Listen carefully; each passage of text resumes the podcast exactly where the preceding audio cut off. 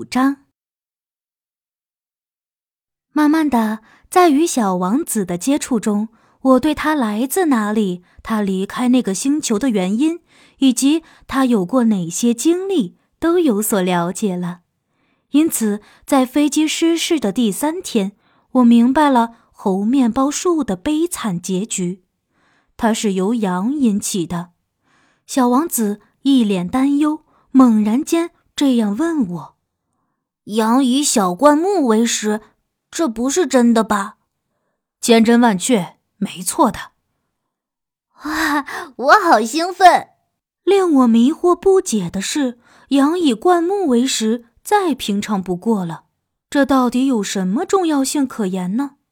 同理，猴面包树也是羊的食物了。小王子问道。我这样告诉小王子：红面包树和教堂差不多高，它不属于灌木类别。即使你带着一群大象去，它们连一棵红面包树也吃不了。听到我说一群大象后，小王子笑了起来。那需要把大象层层叠加起来才可以。接着，小王子又说了一句很明智的话：“红面包树在长为参天大树之前，它的个头也不大。”“是的，你说的很对。”我回答他。“但是我想知道，你为何想让小猴面包树成为羊的食物呢？”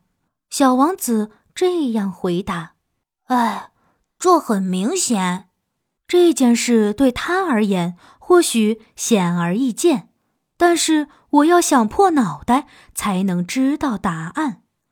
实际上与其他星球无异，在小王子居住的星球上，植物也有好坏之分，由此种子也有好坏的差别。但是种子起初是在土壤中沉睡的。在某一天的时候，它们中的某些种子突然有了觉醒的念头，之后便会伸展腰肢，转向太阳，慢慢的长成一株株漂亮的小芽苗。萝卜或者玫瑰的芽苗能够自由的在小王子的星球上长大，但如果那株植物是坏植物的话，它就绝不能继续生存下去。在小王子居住的星球上，猴面包树这种植物便是坏植物。猴面包树种子在土壤中成长，一旦它的芽苗破土而出，就要赶快拔掉，否则它会长得到处都是。红面包树的树根能贯穿整个星球，在红面包树到达一定数量后，它们就能把一个小星球分解为碎块。这是一条规定，小王子之后告诉我，早晨洗漱之后打理星球是第一要事。打理星球的时候一定要仔细认真。猴面包树的芽苗和玫瑰花苗非常相似，所以要仔细的辨别。只要发现了，就要把它除掉。拔掉猴面包树的芽苗是一件简单而无聊的事情。一天。他这样跟我说：“你应当动手画一幅美丽的图画，这样地球上的儿童就对这个地方的情况一目了然了。假设他们在某天想去旅行的话，那会对他们有所帮助的。”他接着说道：“有时人们拖延工作不会产生什么重大影响，但是如果他们拖延不拔掉猴面包树的话，那就会酿成大祸。”我就知道有这样一个星球，有一位懒人居住在上面。他没有把三棵猴面包树的芽苗拔掉。接着，在小王子的描绘下，我把那个星球用图画呈现了出来。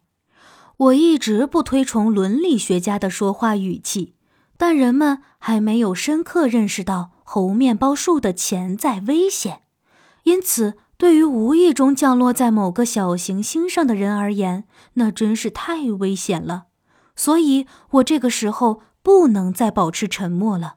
我坦率地说：“要小心那些猴面包树啊，孩子们。”许多人和我的处境相同，向来都对猴面包树的潜在危险一无所知，所以画这幅画，我尽了全力，目的是让人们认识到它的潜在危险。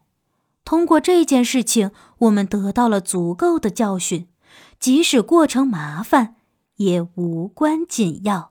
或许你们很想知道，在这本书中，为什么只有这一幅猴面包树画得很壮观，其他图画却不是呢？其实答案一点儿都不复杂。在画其他图的时候，我也试图画得更好一些，但没有做到这一点。但是我在画这幅猴面包树的时候，内心有一种迫切的渴望，它就是我画图的动力所在。